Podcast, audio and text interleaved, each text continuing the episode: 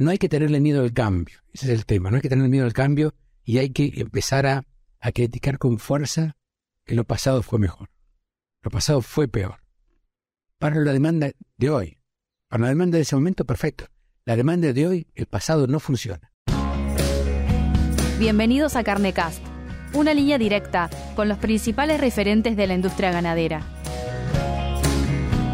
Carnecast solo es posible gracias al apoyo de empresas innovadoras que creen en la educación continua.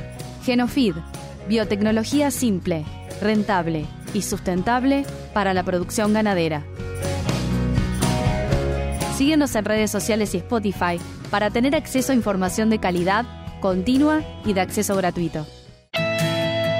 Genofeed desarrolla, produce y comercializa soluciones biotecnológicas aplicadas a la nutrición de rumiantes basadas en nuestro modelo SIPNIR. La tecnología Genofeed logra mejorar la digestibilidad de todo tipo de alimentos que consume el rumiante. Esto permite un incremento de los kilos de carne por hectárea producidos de una forma sustentable obteniendo una mejora en el rendimiento del negocio y la salud de los animales. En Genofeed buscamos cambiar el paradigma en la nutrición de rumiantes.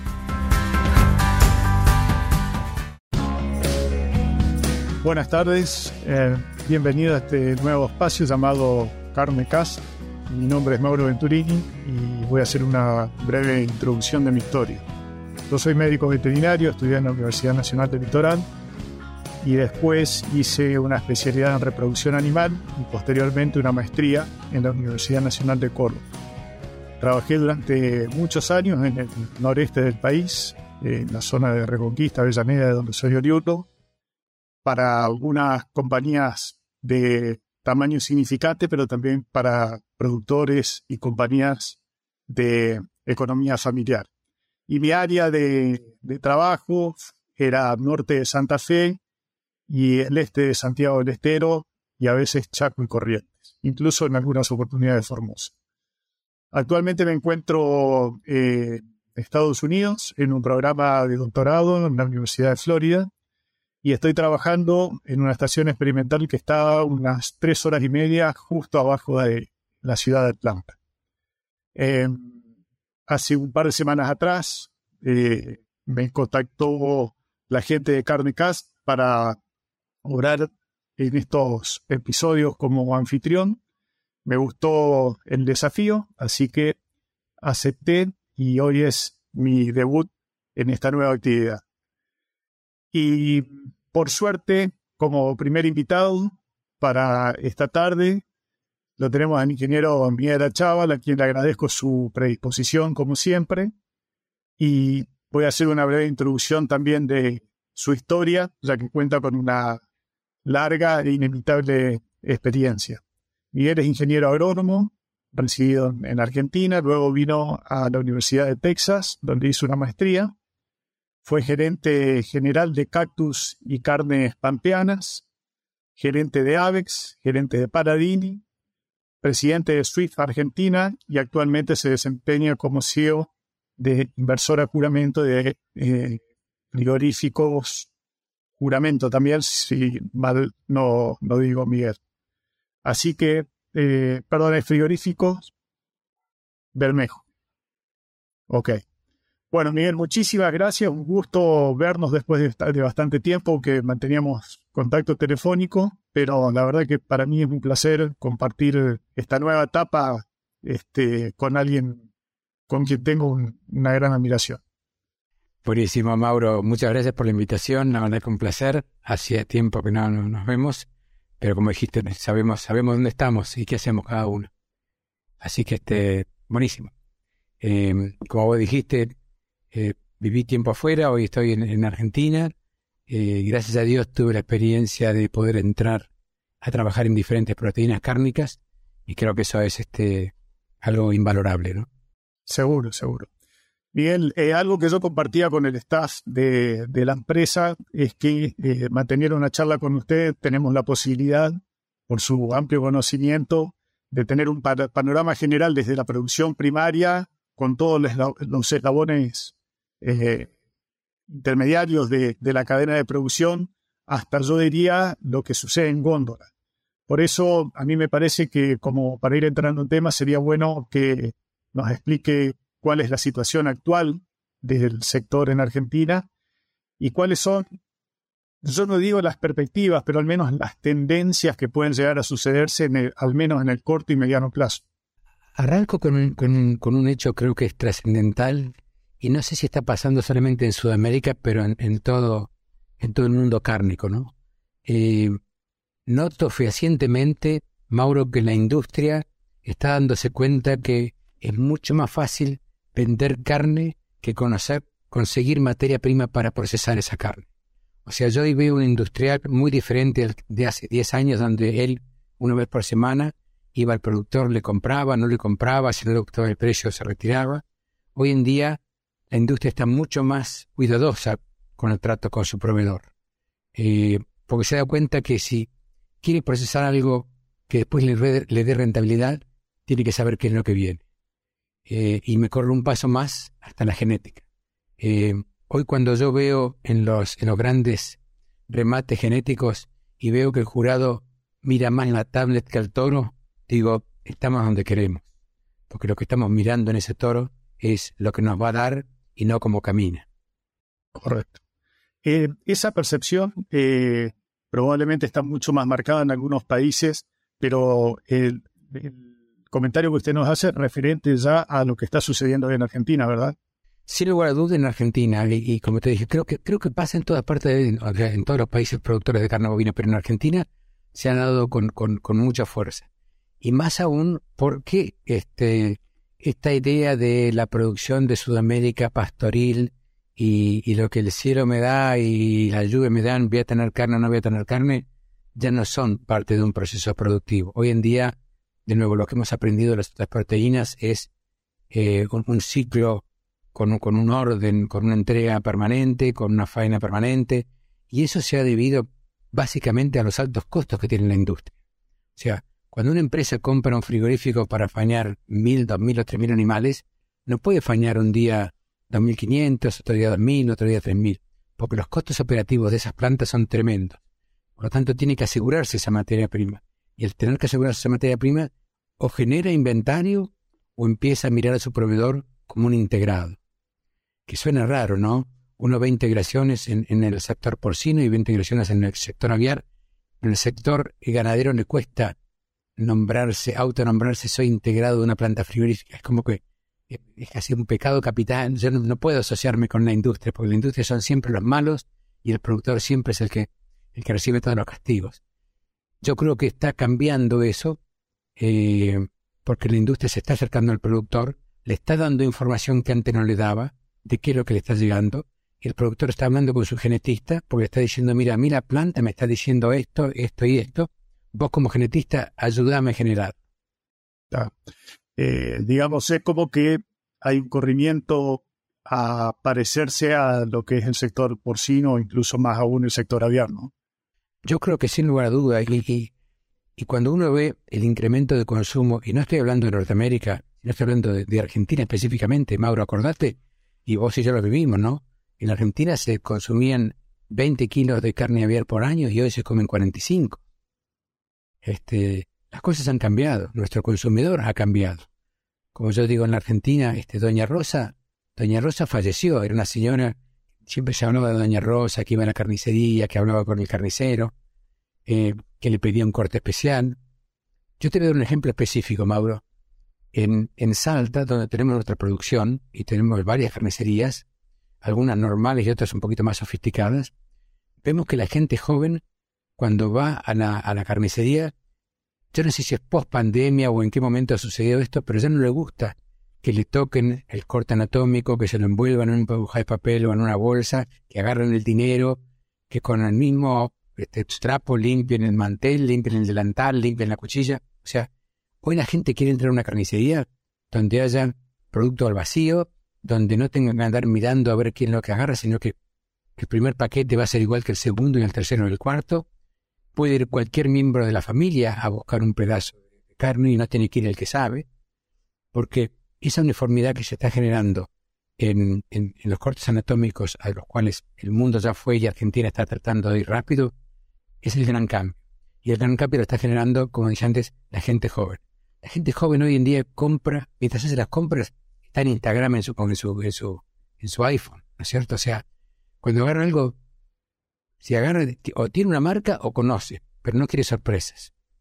Y el gran problema que hemos tenido en Sudamérica son las sorpresas con la carne bovina cuando uno la va a comprar. Claro. De nuevo, la información por encima de todo. Un comentario le voy a hacer de, lo que estuvimos hablando previamente, simplemente para, para asegurar y compartir la misma idea.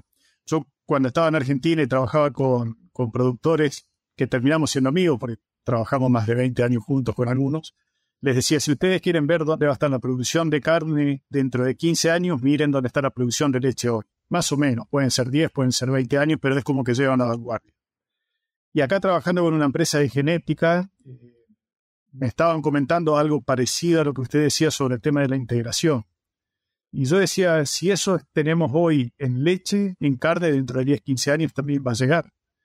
Eh, ¿Usted cree que culturalmente estamos preparados como para poder lograr esa integración y, ese acercamiento? Porque yo estoy totalmente de acuerdo.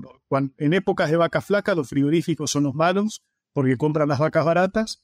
Y en épocas de vacas gordas, los productores no quieren entregar al frigorífico. Entonces se da como una competencia en lugar de darse una simbiosis para que el negocio sea sano. Mira, buenísimo, buenísimo el comentario. Y te digo lo que, lo que yo he visto en Argentina en los últimos tiempos. En Argentina es normal que el productor sea agrícola ganadero, en general, salvo que sea muy específico, pero en general es agrícola ganadero. ¿Y qué es lo que estamos viendo cada vez más? Es que doy siempre el mismo ejemplo. Cuando yo trabajaba en Swift y yo iba con mi camioneta que decía Swift en el costado, y al lado mío entraba una camioneta de una empresa agrícola llamada Cargill, Dreyfus, ADM, en la que quieras, llegábamos al mismo tiempo en la administración de ese campo y estaba el padre y el hijo trabajando. ¿Quién atendía a quién? El hijo atendía a la empresa agrícola, hablaban de futuro de granos, hablaban de genética de granos, hablaban de híbridos de maíz, hablaban de esto y de aquello. Y a mí me atendía el padre, un señor de 70 años, que lo que más le, le gustaba era contarme cómo había empezado hace 30 años. El gran cambio que se está sucediendo en Argentina es generacional en el cual esa segunda generación está tomando control en la ganadería de esa empresa agroindustrial. Porque el chico joven hoy en día en Argentina, y en Uruguay creo que pasa lo mismo, ese chico joven ya entendió la agricultura y la, y, la tecnología de la agricultura y la, y la, dinámica de la agricultura. Le falta que el padre le suelte el brazo para que pueda aplicarlo eso en ganadería. Eh, yendo al tema eh, justamente generacional, y ya ahora hablando del consumidor. Una gran diferencia que yo veo eh, en Argentina contra otros países, no, no, sé si todos, pero al menos muchos de ellos, es que hay una diferencia marcada de, de precios por reconocimiento de la calidad. ¿A cuánto estamos de que se logre eso en Argentina también? Y no hablo solo de la góndola, también hablo de la producción primaria. Porque muchas veces también trabajando con empresas de genéticas como que ven una traba en poder incrementar sus negocios y poder seguir avanzando con sus programas de mejoramiento porque no hay una diferencia en el precio que justifique el esfuerzo. Correcto. Y todo se debe a que no existe una tipificación, ni en Argentina, ni en Uruguay, ni en Paraguay, ni en Brasil. Somos generadores de commodity y hasta que no clasifiquemos la carne por su calidad y no la res por su conformación, ¿no es cierto? Por su silueta, estamos en problemas. El gran cambio que está sucediendo en la Argentina hoy es ese. Estamos tratando de pasar de clasificar nuestro animal o nuestro, nuestro, nuestra res, no solamente por su estructura o su, su, look, o su, si tiene mucha grasa de cobertura, poca grasa de cobertura, o es más o menos musculosa. Hasta que yo no divido ese animal en la doceava costilla y empiezo a ver calidad de carne, grasa subcutánea, peso de res, grasa de riñonada, yo no puedo determinar cuánto voy a sacar de carne de ese corte. Es una lucha que estamos teniendo hoy en día. Me acuerdo cuando vivíamos, cuando vivía en Estados Unidos, era tan fácil, era tan fácil mostrarle a un productor, cuando yo eh, como, como, como filotero recibía, recibía el ganado, lo mandábamos a, a un frigorífico y el frigorífico te mandaba una grilla, una planilla de Excel en ese momento, donde decía cada res qué clasificación había tenido y qué valor tenía.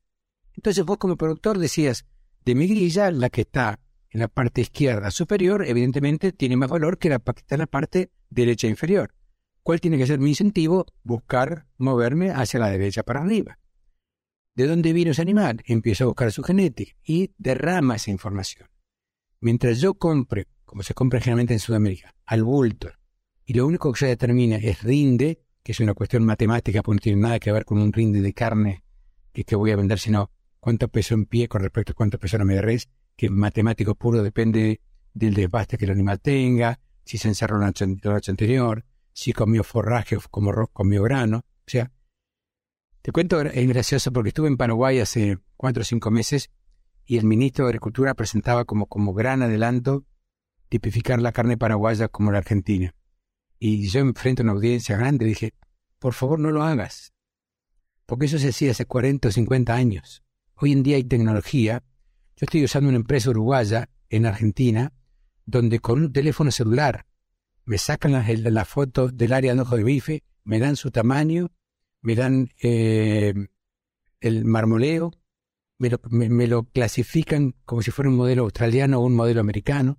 O sea, hay tecnología, pero al alcance de la mano para salir de este, este tradicionalismo que no sirve para nada, artesanal, en el cual miro una red colgada y digo, ¿es buena o no es buena? Bueno, un, puntapié inicial hubiese sido que, que haya salido adelante la modificación esta de la ley de este del troceo. Eh, de troceo, exactamente. ¿Eso, eso cómo está? ¿Avanza o...? Lento, lento y por dos razones. Uno, la informalidad argentina es una gran traba. Mauro, cuando, la informalidad es más rentable que la, que la competitividad, estamos en problemas. Eh, hay dos países en el mundo que aceptan el movimiento de medias reses de ciudad en ciudad o de pueblo en pueblo. Paraguay y Argentina. Cuando esas cosas pasan, a mí me preocupa. Cuando somos el único país en el mundo que hace cosas, digo, ¿no será momento de cambiar? Cuando a mí me dice un productor, esto lo vengo haciendo hace 30 años, y la verdad que me asustás. Porque no se puede hacer nada que hace 30 años. Entonces, hay tecnología y hay tecnología para copiar. Y te doy otro ejemplo. Yo creo que un gran problema que ha tenido Sudamérica es depender demasiado del mercado europeo un mercado paralancerario, demandante, eh, muy maniero, si quieres llamarlo, cuando el mundo empezó a irse para otro lado. Recordemos lo que pasó con Estados Unidos y Europa cuando Europa le prohíbe la entrada de promotores de crecimiento a Estados Unidos. Estados Unidos no dejó de usarlos. Se dio vuelta y se fue a Oriente.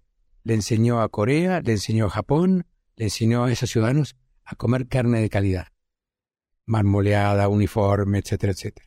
Y lo mismo está haciendo en China.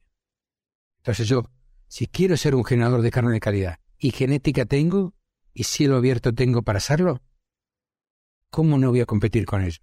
¿Por qué me tengo que quedar con un Brasil, no es cierto, que es un generador de commodity espectacular, volumétrico, para cierto mercado? Pero cuando yo, en Argentina o en Uruguay específicamente, tengo como dije antes, genética Angus, genética británica, genética continental, para sacar volumen y calidad, ¿por qué no salgo de este, de este, de este embrollo de commodity o de, materia prima que no la puedo dar valor? O sea, es muy simple hoy en día, Mauro. La información está toda disponible gratis para el mundo. Apreta Enter y no, no hay más que eso. No hay nada que inventar. Sí, eh, yo me estaba acordando lo que me pasó que fue impactante y tuve que verlo para, para dar mi cuenta, porque también tenía el chip de la exportación a la Unión Europea, donde el objetivo a seguir era lograr un bife que tenga tantos milímetros de altura, con una cobertura grasa de 2 o 3 milímetros, que era lo que se usaba en los restaurantes en Alemania, me acuerdo en ese momento era como nuestro, nuestro target.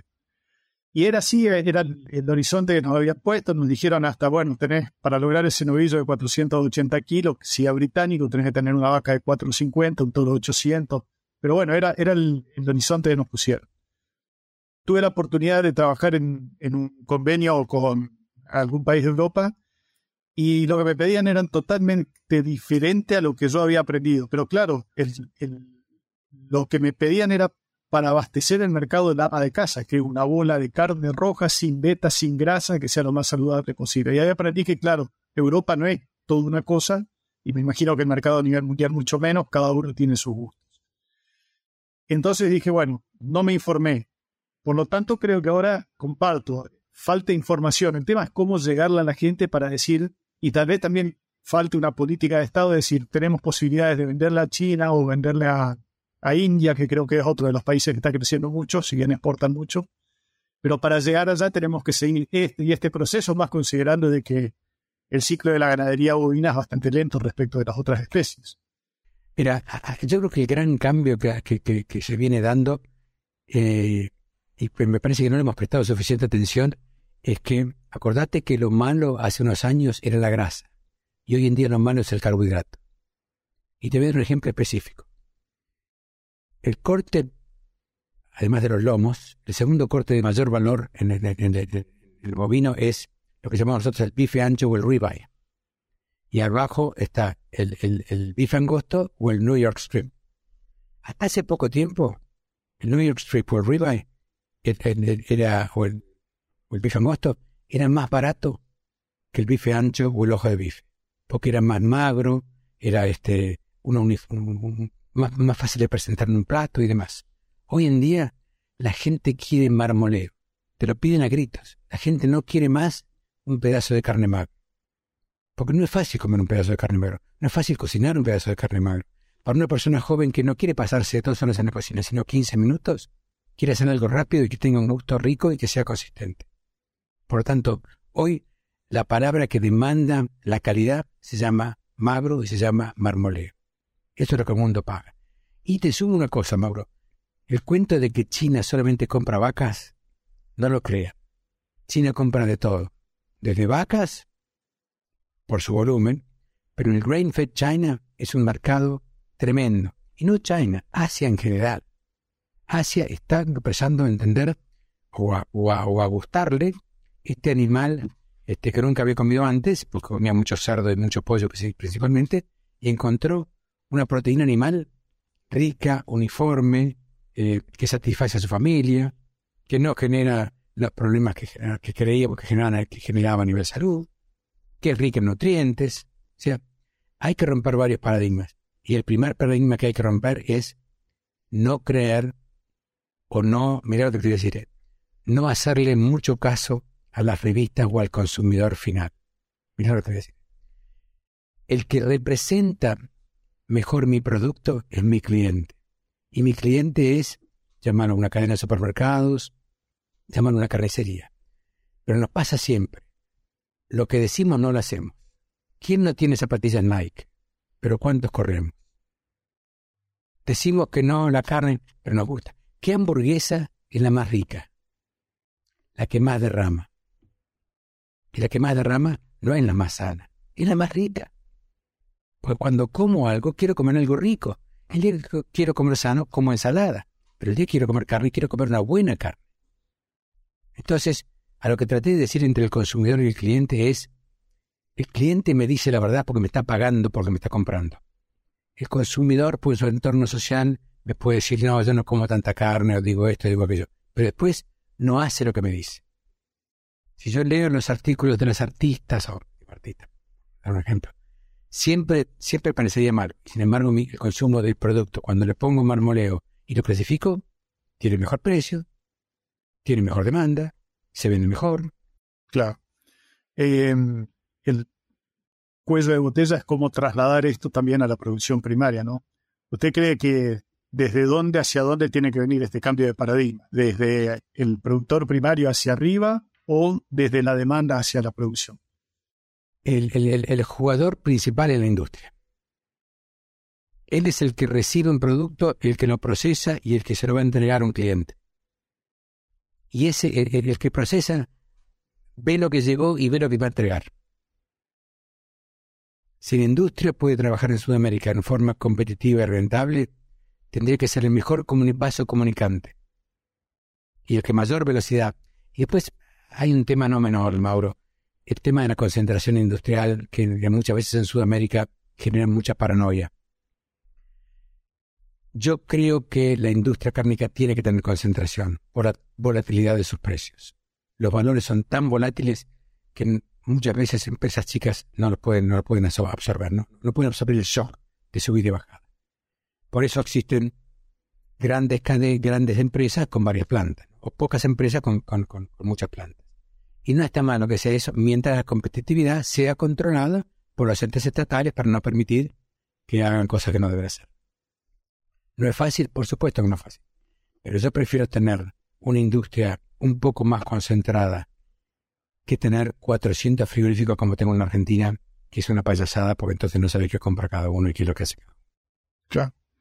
Eh, pensando un poco en, en general en lo que venimos hablando, ¿se le ocurre algún modelo que se pueda copiar o al menos observar para sacar algunas cosas para que este cambio de paradigmas empiece a darse también en Argentina?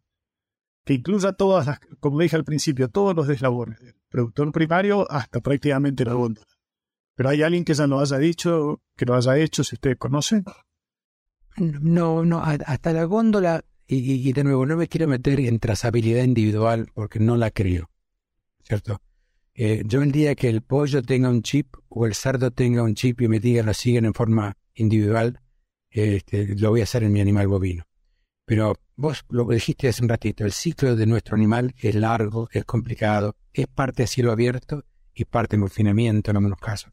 Por lo tanto, yo miro poblaciones y mi población genética es lo que tengo que mirar y voy a tener benevolidad. Pero por eso, en cualquier lugar del mundo existen mucho más rieleras que corrales para apartar. Por lo tanto, yo digo, cuando yo genero un corral de, de novillos de 480 kilos, va a pasar como en cualquier familia, la biología va a ser que uno pese 470, otro 490, uno sea más alto, otro más bajo. Pero la ventaja es que yo tengo esa rilera en la planta frigorífica donde puedo poner todas las medias que pesen X, que tengan calidad X y generen carne A. Voy a la siguiente rilera y ahí la voy dando valor. Lo ves en, los pollos, este, Mauro. Vos entras a una empresa de pollos y reciben los 30.000 pollos o la cantidad de pollos que hay en un galpón. Y adentro de la planta encontrás en la línea lo que llaman pateadores que van separando por quilaje. ¿No es cierto? Entonces, no tratemos de, embretar la biología porque no lo vamos a poder hacer. Y más cuando tengo una producción a cielo abierto. Entonces yo digo, trabajo en la genética en lo que más puedo. Hay una cierta heredabilidad.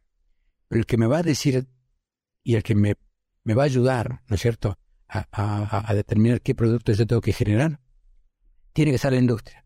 Porque la industria es la que recibe del otro lado qué es lo que le pagan a ella. Yo ir a preguntarle al consumidor, yo creo que no es la solución. Yo creo que la industria es la que tira cartas para los dos, los dos lados.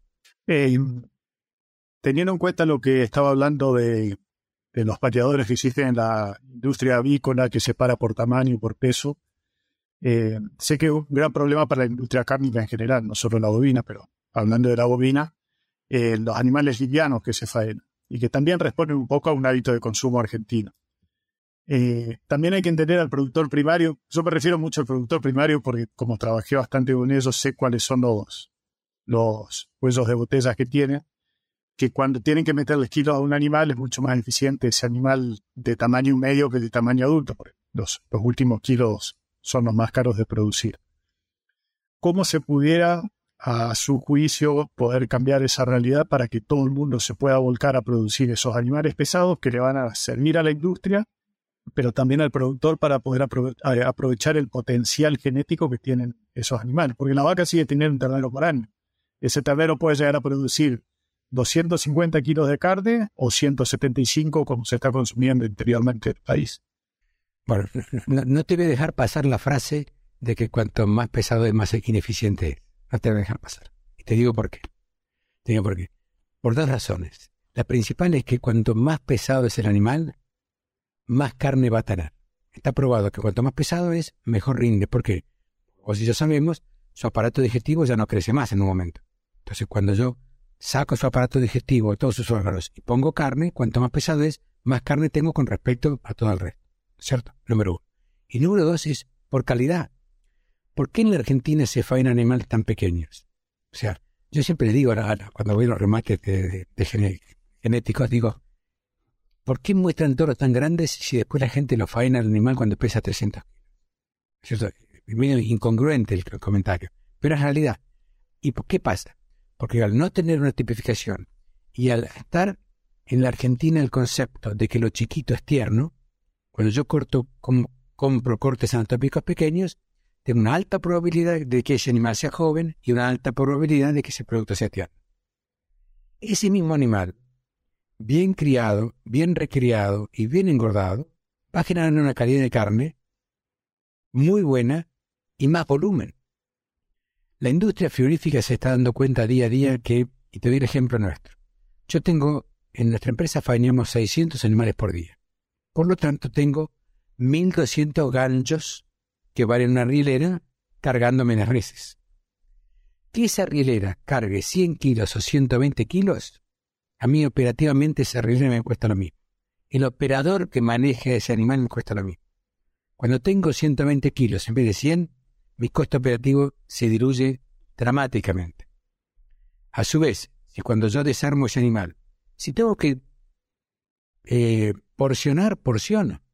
Si tengo un peseto grande así, lo porciono en dos. Si tengo una bola de nuevo muy grande así, hago milanesas, la, porciono. Hoy, el, packaging o, la forma de presentar el producto es tan variable que yo no tengo que presentar un, corte por la mitad y el otro lo pongo en una congeladora, en una heladera enfrente del, cliente que se va, va cambiando de color y se va oscureciendo.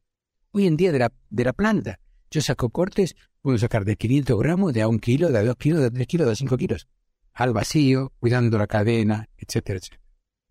Por lo tanto, hoy en día, animal grande ya se perdió la percepción de que animal grande es duro, muy magro y viejo. Porque además, como bien sabes, la industria filotera en la Argentina creció en forma exponencial. Hoy yo te diría que muy, muy poca gente termina carne pura y acción integral. A pasto digo.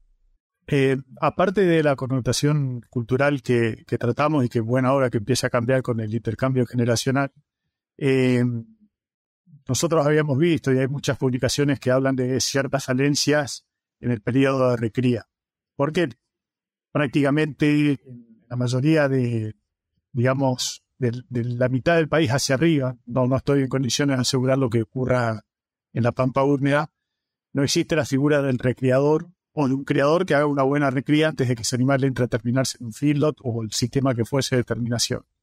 ¿Cree que puede ser una solución que aparezca la figura del recreador, pero profesionalizado, que sepa llevar al desarrollo estructural del animal como corresponde hasta antes de que entre al feedlot?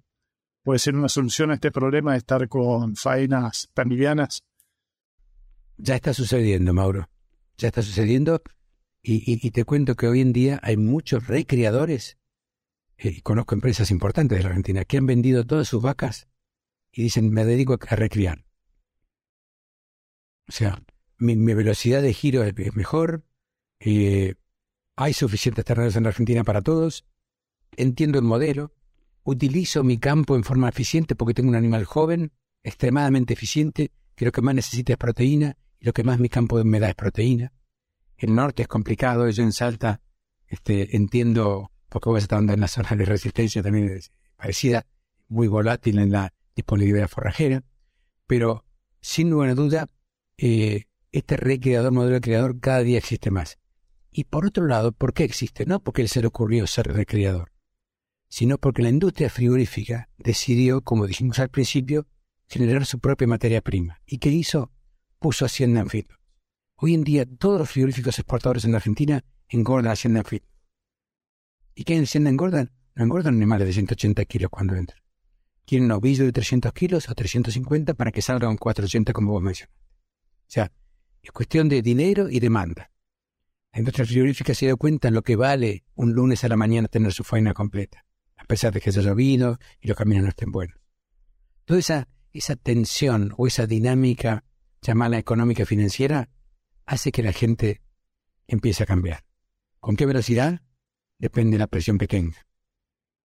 Sí, eh, yo también pensaba que con con los medios de comunicación que tenemos ahora es que se llega, como dijo usted, mucho más fácil a las nuevas generaciones, que es la que van a hacer el cambio. Lo bueno sería que puedan tener la información suficiente y justa, porque a veces eh, información hay de todo tipo. Entonces, eh, si uno no sabe filtrar o discriminar qué es lo que recibe, puede llegar a, a ciertas confusiones. Yo lo que vi es que medio como que se dejó de lado la idea de que tendrían un precio diferencial las carnes hechas totalmente a pasto, y ellas casi es indiscutible que el animal se termina sí o sí en el cierre, lo cual no quiere decir que sea insalubre. No estoy hablando ni de anabólicos ni de antibióticos, eso pasa por otro lado. Pero terminar un novillo exclusivamente a pasto hoy es casi, casi inviable. Es muy difícil desde el punto de vista biológico y me imagino desde el punto de vista financiero, creo que casi imposible.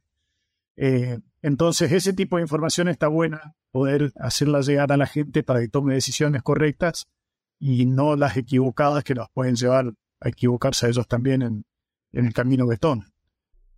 Mira, sumo, sumo lo que decís, sumo lo que decís. Yo creo que el, criador, y como mencionaste, creador, recreador, se dio cuenta que la utilización de su hectárea es mucho más rentable cuando tiene un inventario de animales jóvenes que rotan rápido. Todos lo sabemos, por dijiste antes, si yo pongo un animal, una buena pastura que pesa 200 kilos y lo saco con 320 y hago ese giro permanente, es mucho mejor que tener ese animal de 320 a 450 a 480 porque su curva de crecimiento y eficiencia es mala, pero básicamente porque ese animal a esa edad me está pidiendo energía y no proteína.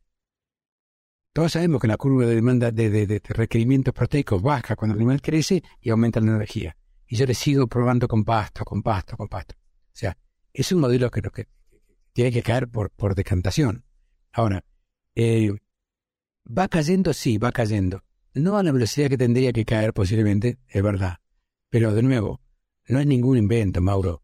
¿Cuánta gente recría animales en, los Estados Unidos? En muchos casos más derecho al filo, pero tienen otra genética. Pero si no, las recrían. Yo preguntaría en, Oklahoma, la cantidad de animales que han recrían en trigos en invierno es tremenda en en los veranos, pastos electorales. O sea, eh, no hay que tenerle miedo al cambio. Ese es el tema. No hay que tenerle miedo al cambio y hay que empezar a, a criticar con fuerza que lo pasado fue mejor. Lo pasado fue peor. Para la demanda de hoy. Para la demanda de ese momento, perfecto. La demanda de hoy, el pasado no funciona. Tal cual, tal cual. Miguel, eh, bueno, Estoy como presentador de, televisión mirando al reloj para que no se nos vaya la hora. Como para ir cerrando, ¿cuáles cree usted que son los, los puntos calientes donde tendríamos que empezar a ser más incisivos con la información, con, prestar más atención hacia algún cambio que se pueda hacer para mejorar toda esta estructura? Creo que el principal es, que este, arranquemos con la, con la producción primaria, ¿no? Que, en el cual los dos tenemos bastante, bastante este, atracción, ¿no? Es yo creo que es muy importante que el productor participe en las entidades que lo representan. Y no sea solamente un, un criticador de esa entidad, ¿no es cierto? O sea, no suma nada ir a protestar. Acá tenemos un cambio generacional, tenemos un cambio en lo que es la proteína animal, tenemos una competencia feroz por la proteína animal, por un lado, y por otro lado por la no proteína o por las carnes no, no, no, no, no, no por un animal.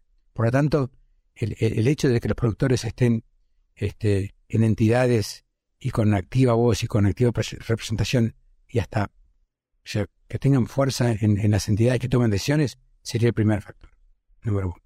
Y segundo, que creo que está pasando es, como dije en un principio, la industria está escuchando al productor.